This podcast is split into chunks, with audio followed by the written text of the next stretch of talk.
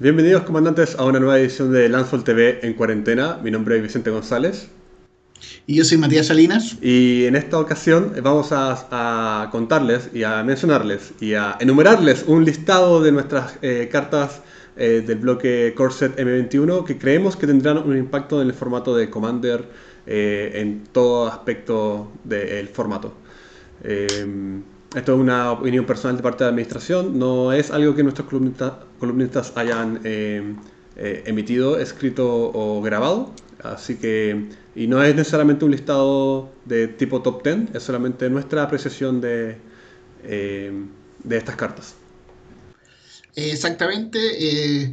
en la página van a ver un top 10 que está escrito por nuestros columnistas. Esto difiere a la opinión de los columnistas, aunque claramente hay cartas que que se repiten. Eh, habiendo dicho eso y presentado el tema, queríamos recordarle que nos sigan en todas nuestras redes sociales, Instagram, Facebook, Twitter, eh, YouTube y se metan a nuestro Twitch y, a, nuestro Twitch. También tenemos un canal de Discord donde estamos discutiendo cosas y la gente se pone de acuerdo para jugar ahora en cuarentena online, etcétera.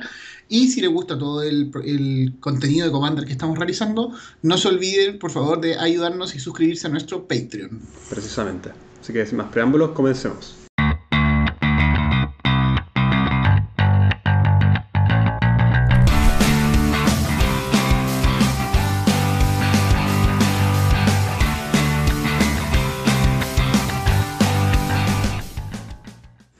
Muy bien, eh, como le decíamos, esto es solamente nuestra apreciación eh, de, las cartas del bloque de Corset M21 para Commander. no están enumeradas de ninguna forma en particular. y comenzaremos de inmediato. las mejores cartas de M21 para Commander según la administración de Landfall TV. en primer lugar, queremos mencionar al Conspicuous Noob, un Goblin Rogue por 2 mana rojos, 2-2 juega con el tope de tu biblioteca revelado. Puedes lanzar eh, hechizos de Goblin desde el tope de tu biblioteca. Y eh, siempre y cuando el tope de la biblioteca sea una carta de Goblin, el, Conspicuous Snoop tiene todas las habilidades activadas de esa carta. Eh, ya de partida, en Commander se juega mucho con cartas de, que tengan esta esta habilidad de revelar el tope, o sea, no de revelar, sino de jugar con el tope. Eh, está en verde, por ejemplo, con el Oráculo de Moldaya y está en azul con Future Sight. Eh, es algo que se aprecia mucho, sirve como una forma de, de, arreglar un poco la, la, biblioteca, lo que se viene y, tomar decisiones en base a eso. Y su última habilidad permite un cierto grado de combinaciones y sinergias que pueden pueden o no llevar a combo o, a dar grandes resultados. Eh, exactamente, yo que soy jugador de Krenko y bueno, también de un, una Saskia Tribal Goblin cuatro colores, encuentro que la carta es súper buena, tiene buen coste, es 2-2 y lo bueno que tiene es que bueno, eh, convea, convea tanto con rojo, en mono red, con y también con negro. Básicamente que si pones en el tope a Kiki, que aquí Kikiji, que lo podías hacer, lo puedes hacer con el Goblin Recruiter o con este Goblin negro que es el Mog Heartbringer o con cualquier tutor negro que deje en el tope. Básicamente puedes hacer copias infinitas de Conspicuous Snoop y después puedes hacer muchas cosas con, con, esas, con, esas, copias. especialmente em, todos estos encantamientos rojos que podéis sacrificar y pegar un punto de daño, o si por ejemplo si tenías a púrfuros en mesa, ya hace, tiene muchas formas de poder aprovechar todas esas infinitas criaturas.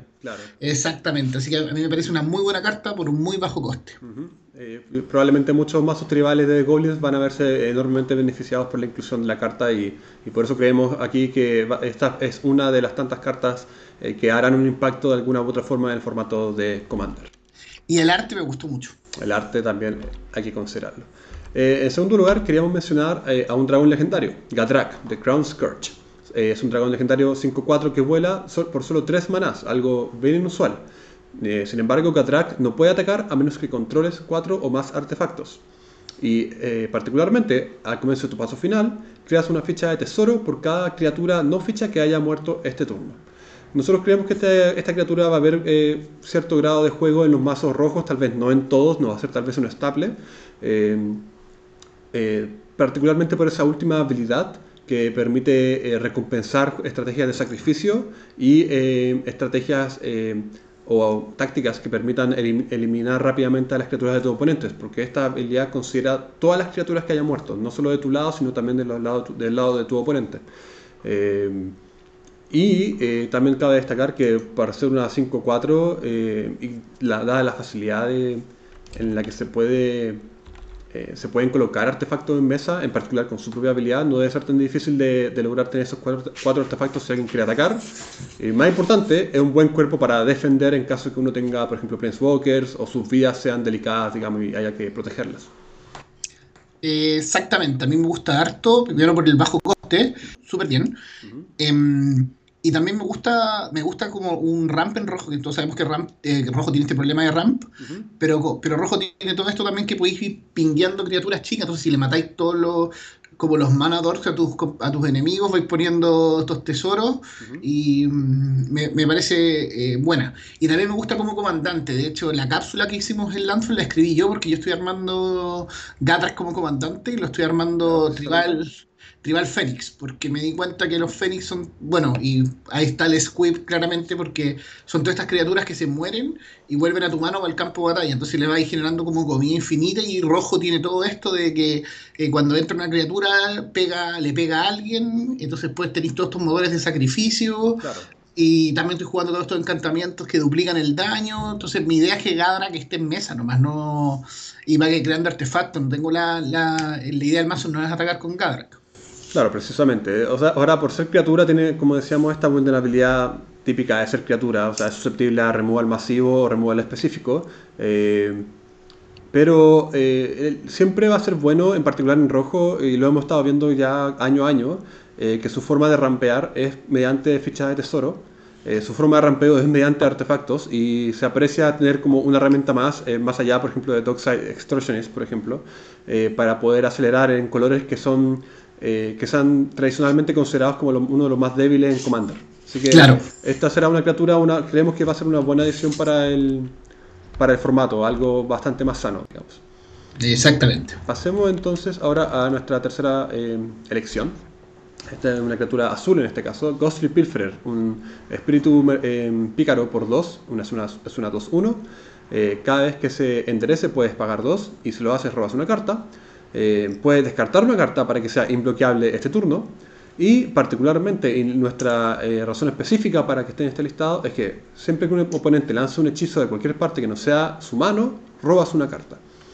Eh, y e inmediatamente lo que queremos decir aquí es que lo que estás logrando ahí en el color azul es poner un, un tax a tus oponentes. Por solo dos manas los estás obligando a gastar un removal para esta criatura. ¿No es cierto?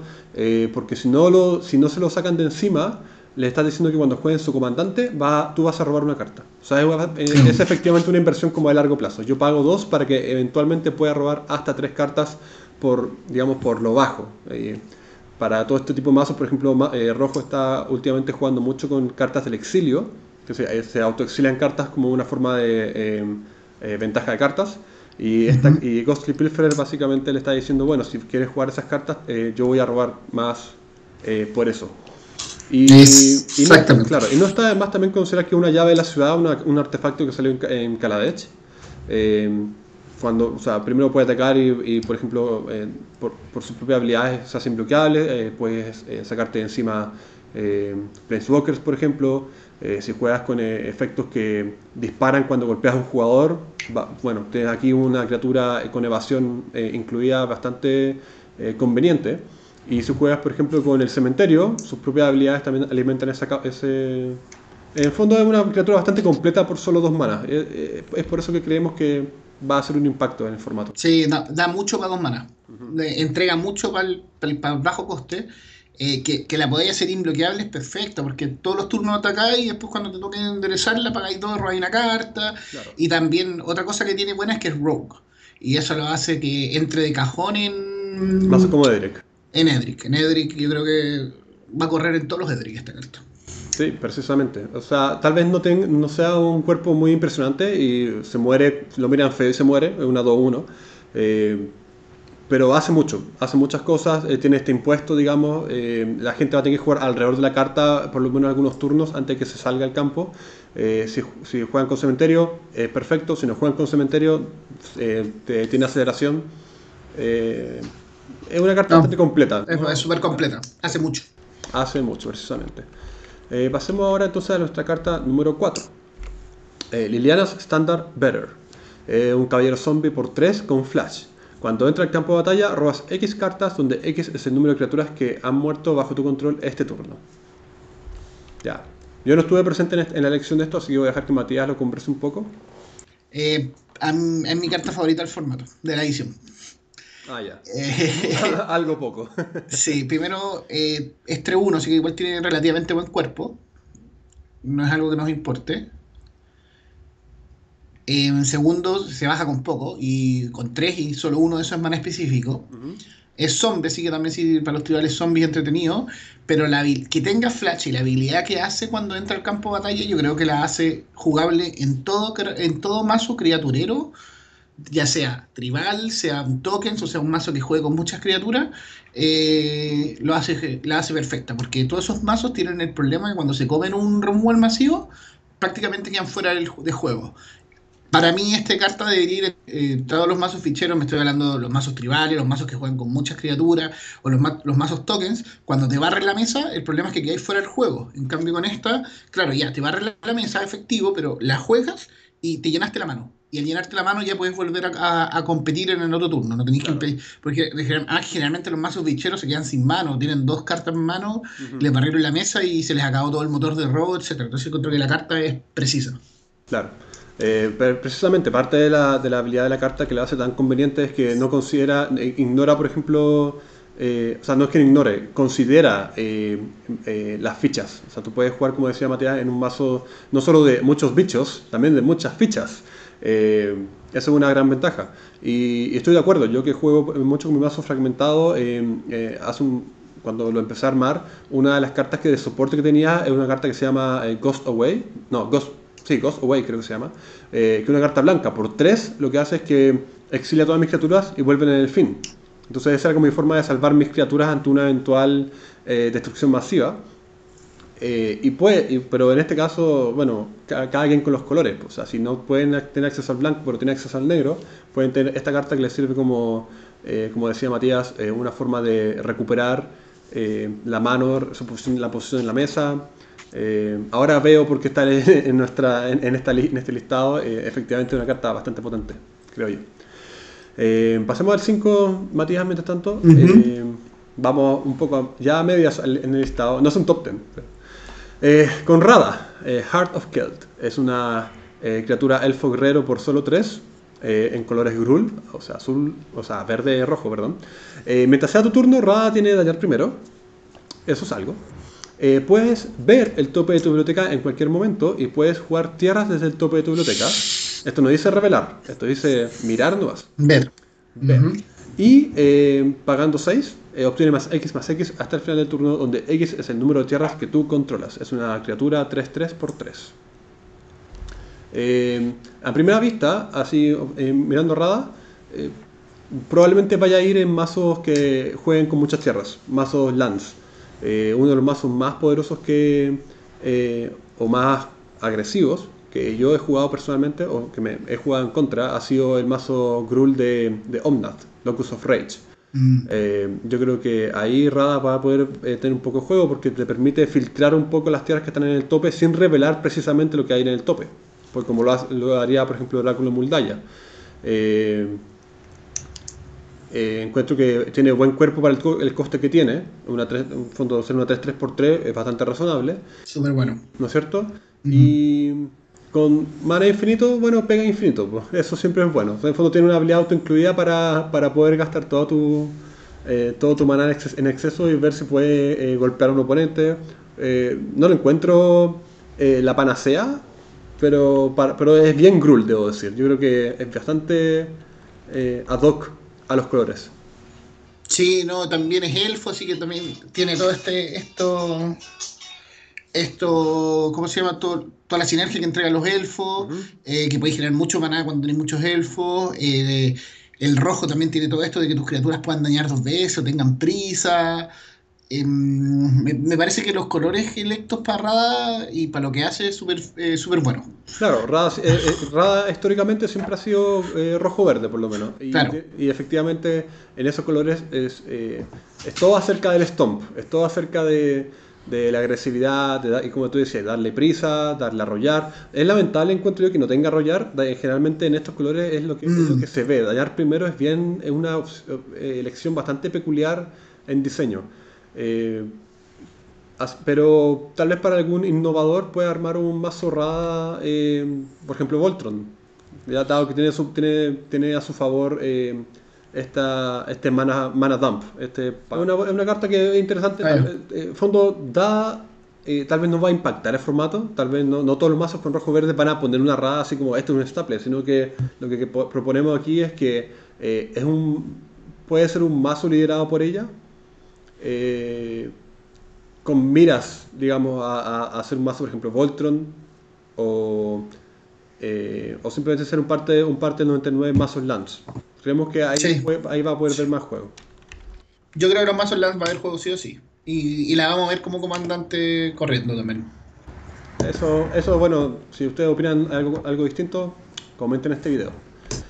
Eh, número 6, eh, vamos con otra criatura legendaria, Mankara el Diplomata.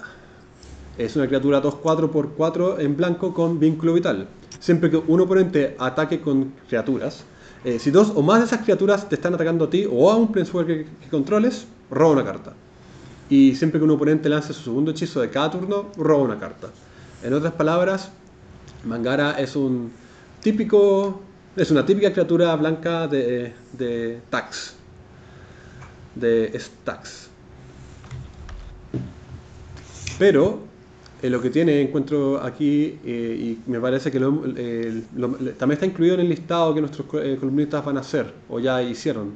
Siempre se me olvidan las fechas en estas circunstancias. pero es que finalmente Blanco obtiene de una forma un poco más regular acceso a ventaja de cartas. sí. ¿No es cierto? generalmente ¿Es azul el que, el que domina la ventaja de cartas? Eh, hace tiempo que se estaba pidiendo, entre comillas, que blanco tuviese. Eh, era como parte de sus debilidades. Y encuentro que Bancara está bastante, tiene un buen diseño porque es bien específico. no puede tener que estar atacando, tiene que estar atacando con dos más criaturas a ti o a un Planeswalker para recién robar una carta. Y segundo, eh, es su última habilidad es un impuesto, digamos, a tus oponentes eh, le estás diciendo, ustedes pueden hacerme robar o pueden jugar tranquilo un solo, un solo hechizo por turno, que es algo que también se ha visto mucho en blanco. Hay varias cartas que te dicen, está Rulos Law, está Espíritu del Laberinto, creo que dicen como eh, solo puedes lanzar un hechizo por turno. Sí, eh, es muy típico blanco eso. Sí, eh, me, me, gusta, bueno, Rosewater dijo que, que que a Blanco, la, gente le criticó esta carta y él dijo que Blanco eh, tenían que darle alguna forma de, robar cartas, sino un color que se iba a quedar atrás.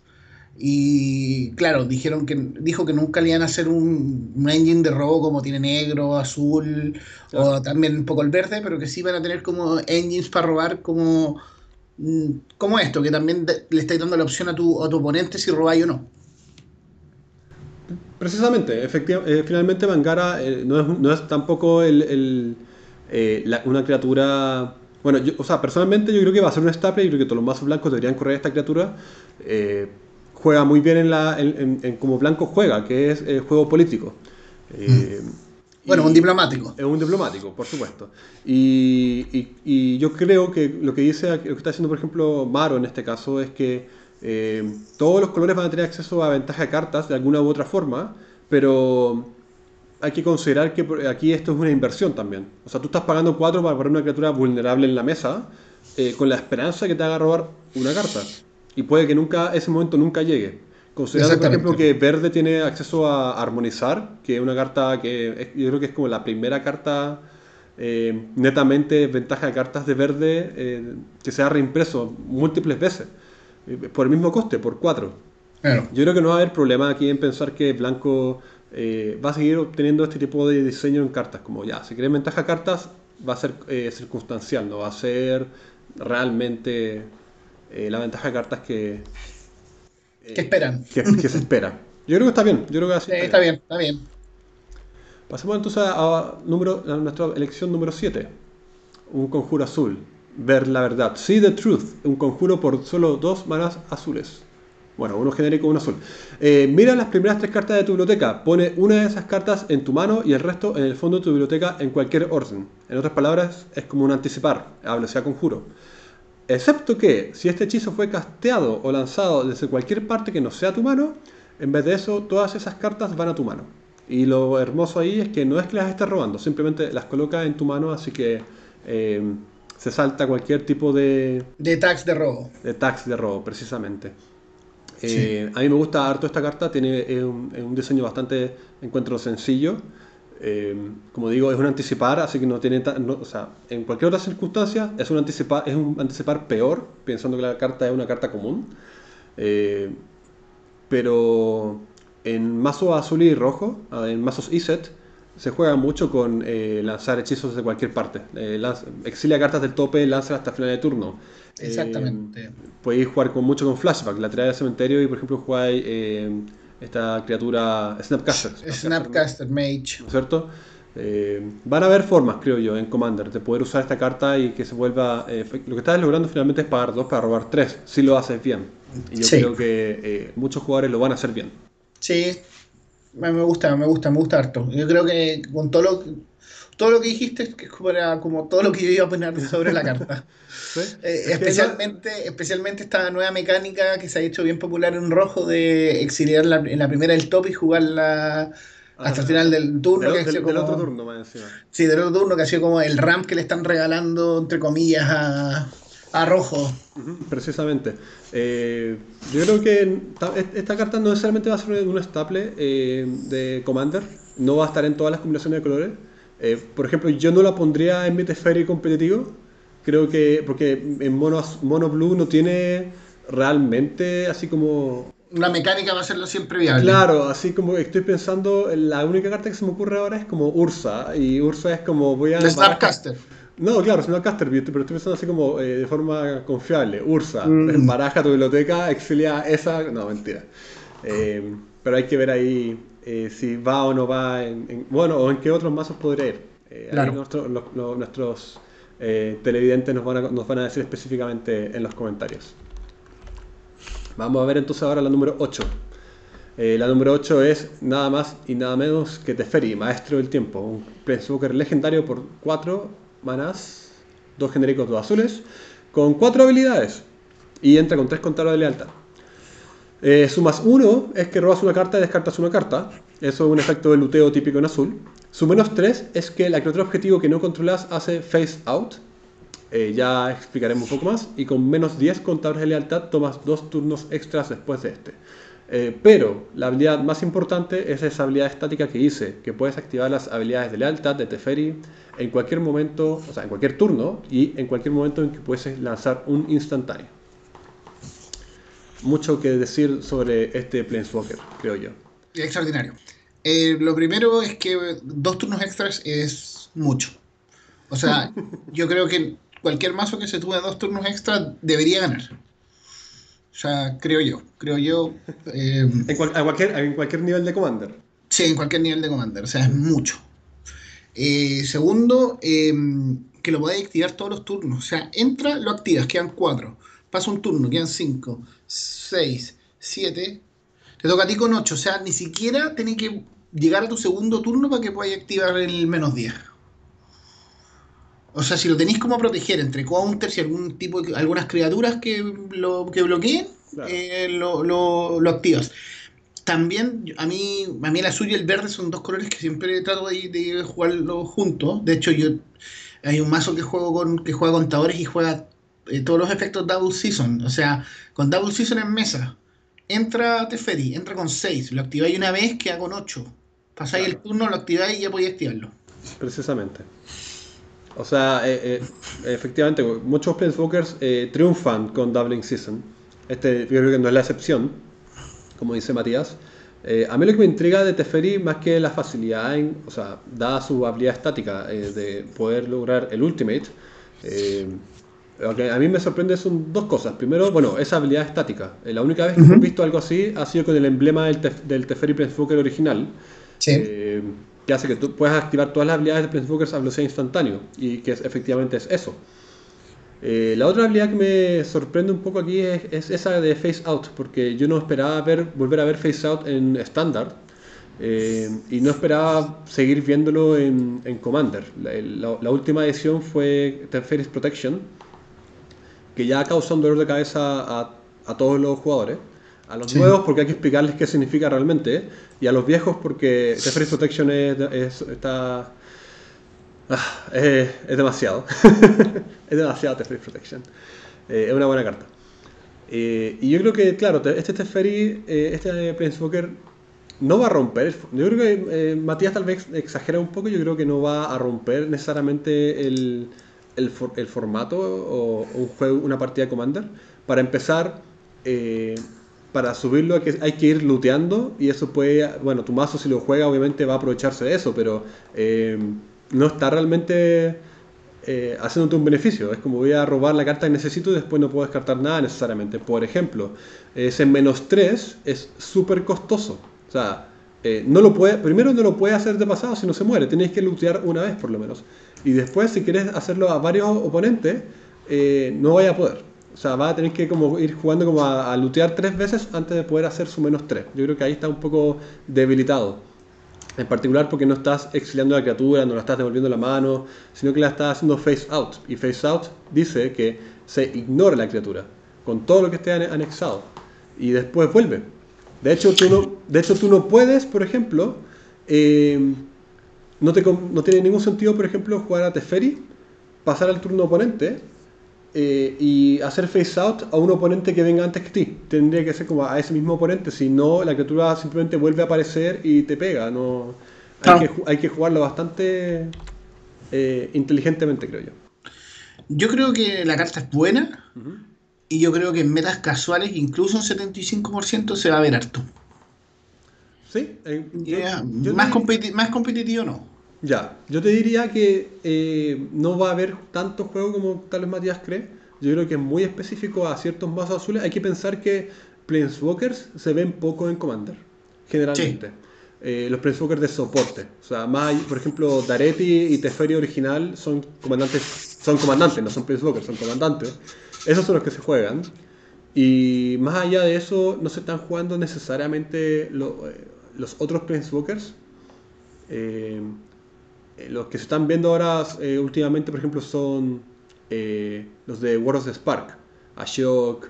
eh, Pero porque tienen, porque tienen habilidades pero porque estáticas. tiene habilidades estáticas, precisamente. Entonces yo creo que este Teferi va a ser tal vez, va a ir en algún mazo u otro, pero no necesariamente va a ser algo que eh, eh, abunde en todo mazo azul que pueda Yo, correr. yo creo que va a correr harto en mazo stacks.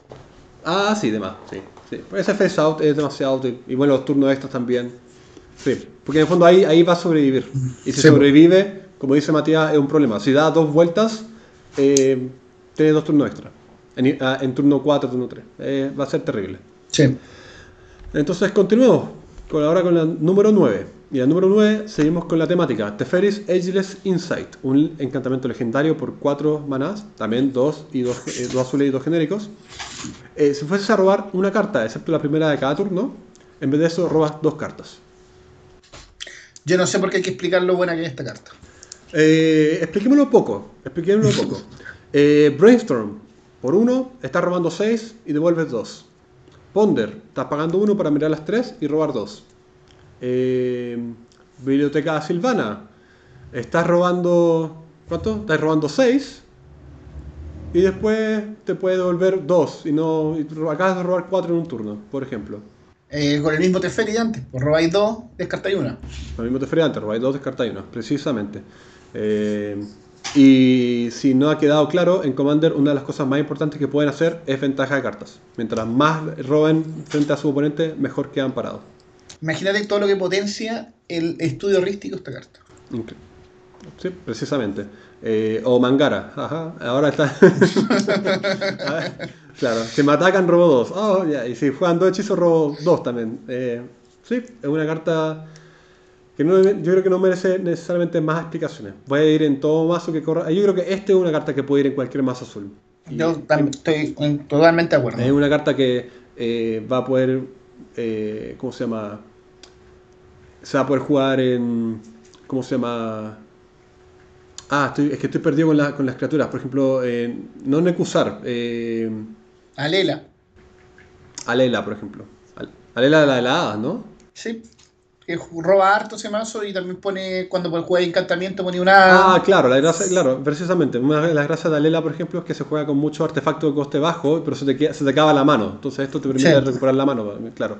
Eh, estaba pensando así como Locus God, por ejemplo. Eh, ahora salió un par de partners nuevo que es Bralin y, y, el, y el, tiburón, que no sí. el nombre. Y cuando robáis le pegáis a todos, o sea, es increíble. Yo creo que es una carta que definitivamente... Tiene, sí. tiene mucho uso, para mucha estrategia. Uh -huh. Así que si alguien más tiene otro uso, por favor, coméntelo en el listado. Oh. Porque en verdad quedé, quedé en blanco con la idea. Tooth y... No, sí, son muchos, muchos. Vamos al número 10 entonces. Alejémonos del azul para volver con eh, algo más típico de rojo. Terror of the Pigs, un dragón 5-4 que vuela por 5 maná. Los hechizos que, tus oponentes lancen que le hagan objetivo a Terror of the Pigs cuestan 3 vidas más para lanzar. Y cada vez que una criatura entre el campo de batalla bajo tu control, este dragón le pega a cualquier eh, objetivo daño igual a la fuerza de esa criatura. Eh, hay una carta que es un encantamiento por 6, se llama Warstorm Search. Warstorm Search no ha tenido tantas reimpresiones. Eh, es muy caro como encantamiento, encuentro yo. Pero una vez en juego causa estragos. En particular es, rojo, entonces todos los mazos rojos generalmente juegan con criaturas súper pesadas, súper eh, super fuertes, digamos. Eh, todos los dragones que hemos visto, todas estas criaturas, bueno, entran y pega. si esta criatura sobrevive, garantizo que los mazos ficheros, por ejemplo, van a limpiar mesas, van a poder eliminar oponentes. Eh, los mazos eh, Stompy, como por ejemplo Rada, van a también aprovecharse de esto y, y, y limpiar mesas, destruir oponentes. es lo que se hace. A mí me gusta mucho, me gusta, me gusta harto, por varias razones. Uno, porque dice cuando entra la criatura en juego, no tiene por qué ser casteada. Claro.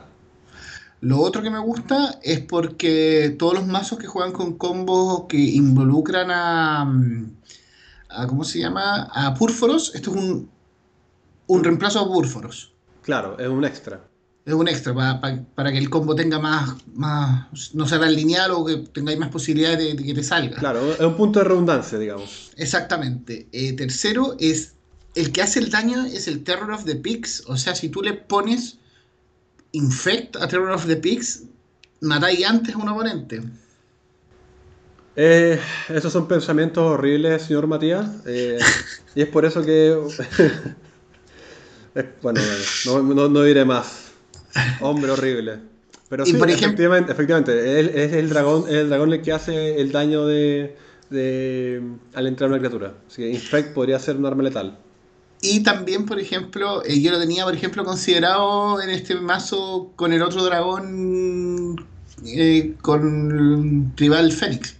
Porque ah, entra, el Fénix, ten, entra el Fénix, golpea, o sea, hace que el Terror the Pig golpee, después lo sacrificáis. Si tenéis otras cosas que cuando sacrificáis pegáis, como que vais generando un, un loop gigante. Claro. Me, me, gusta harto, más que Rojo juega harto con esto de duplicar los daños, etcétera, etcétera. De hecho, precisamente, ahora, de hecho, en esta misma edición no, no, no es parte de nuestro listado, pero salió eh, esta carta que triplica, creo que el daño. Triplica el daño.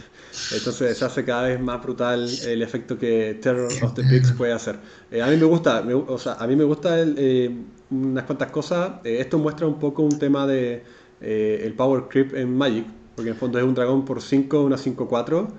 Eh, ya es más fuerte, en el fondo ya es más fuerte que los dragones típicos de hace 10 años, digamos. Es difícil de sacarse de encima porque si lo apuntáis y lo miráis feo, te pegáis 3. Y esa habilidad no se ve tanto. O sea, o sea, es una habilidad que uno asocia con rojo, pero no está en tantas, no está en tantas cartas. Y, sería, y es importante ver también no solamente reimpresiones de cartas que tengan la, los efectos, sino también eh, impresiones de cartas nuevas con el efecto. A mí me gusta que, esté, que se haya impreso. Y lo más importante, creo yo, y esto es como para el lado de los oponentes, es una criatura. Entonces, cuando entra en juego, bueno, por último, eh, Pacto Exile, pégate 3 y, se acabó el problema. ¿no? Eh, es fácil de sacar encima. Tiene, claro. tiene ese nivel de balance, diría yo. Exactamente. Vamos entonces a nuestra décimo primera elección.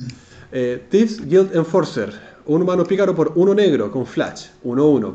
Eh, cuando él u otro pícaro entra al campo de batalla bajo tu control, cada oponente se milea dos cartas. Eso es un lindo detalle, que se milea. Ahora, eso significa que toma las dos primeras del de tope de su biblioteca y las tira al cementerio.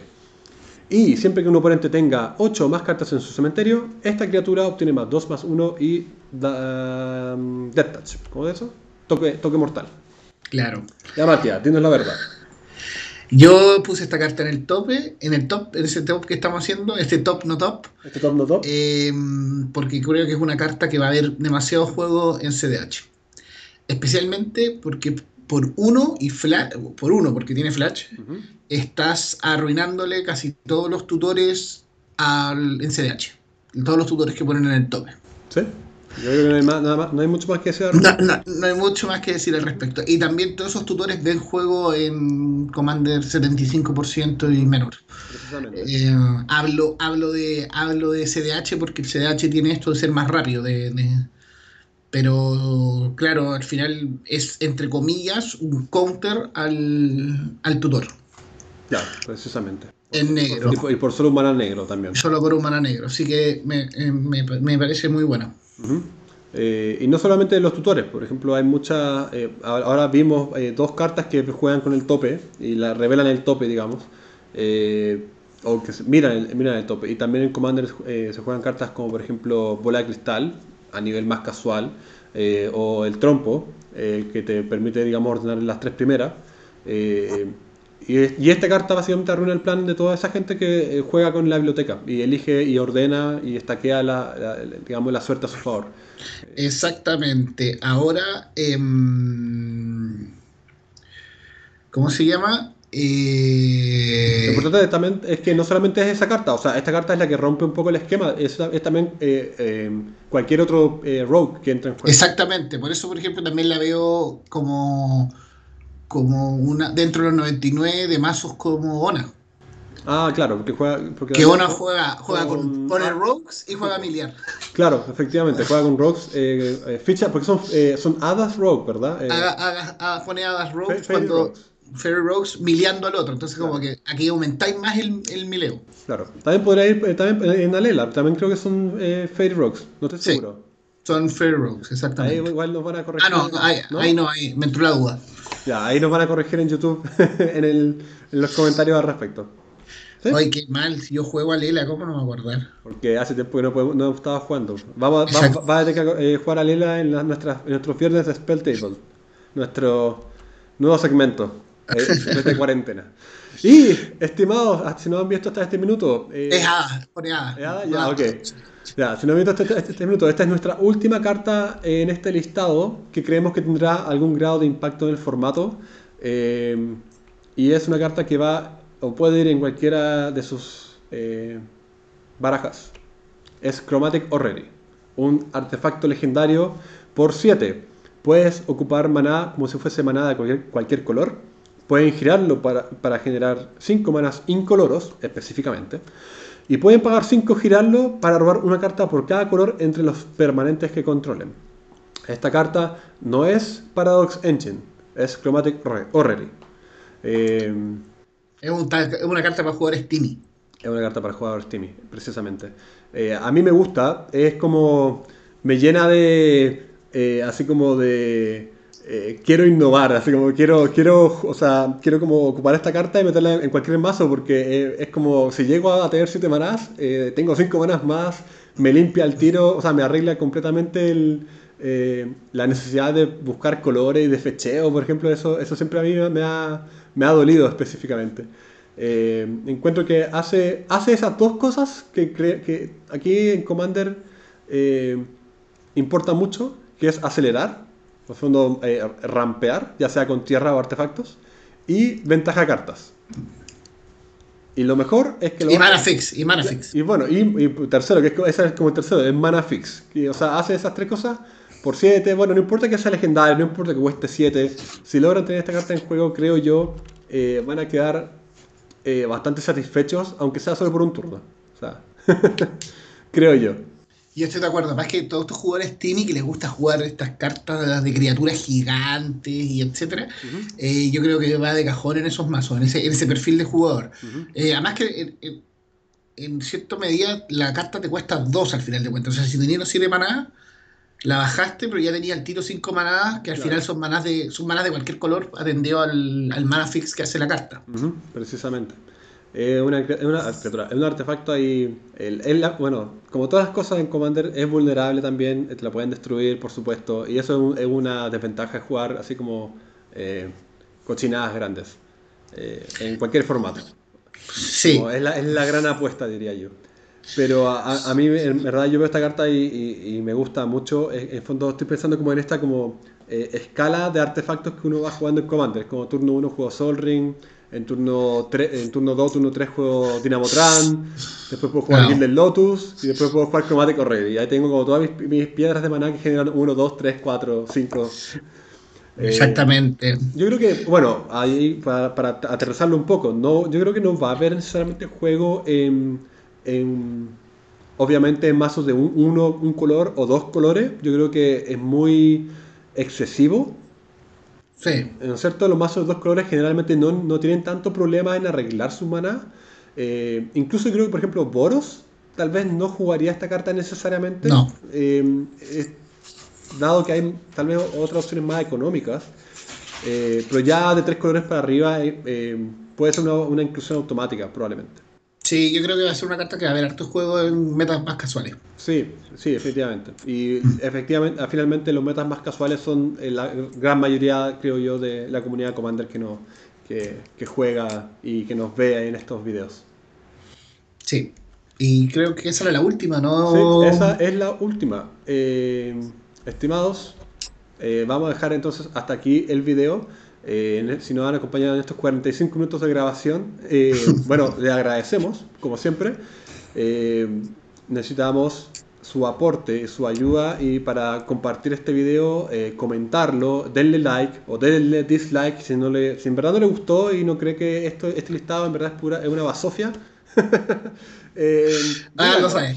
Claro, háganlo saber, sí, es importante. Es importante generar una discusión sana en estas circunstancias como decíamos, esta es solamente la opinión de, bueno, es mía, de Matías, es de Naranjo y es de Diego. Eh, nosotros no, somos una autoridad de Commander, solamente ponemos aquí la opinión como jugadores de Commander.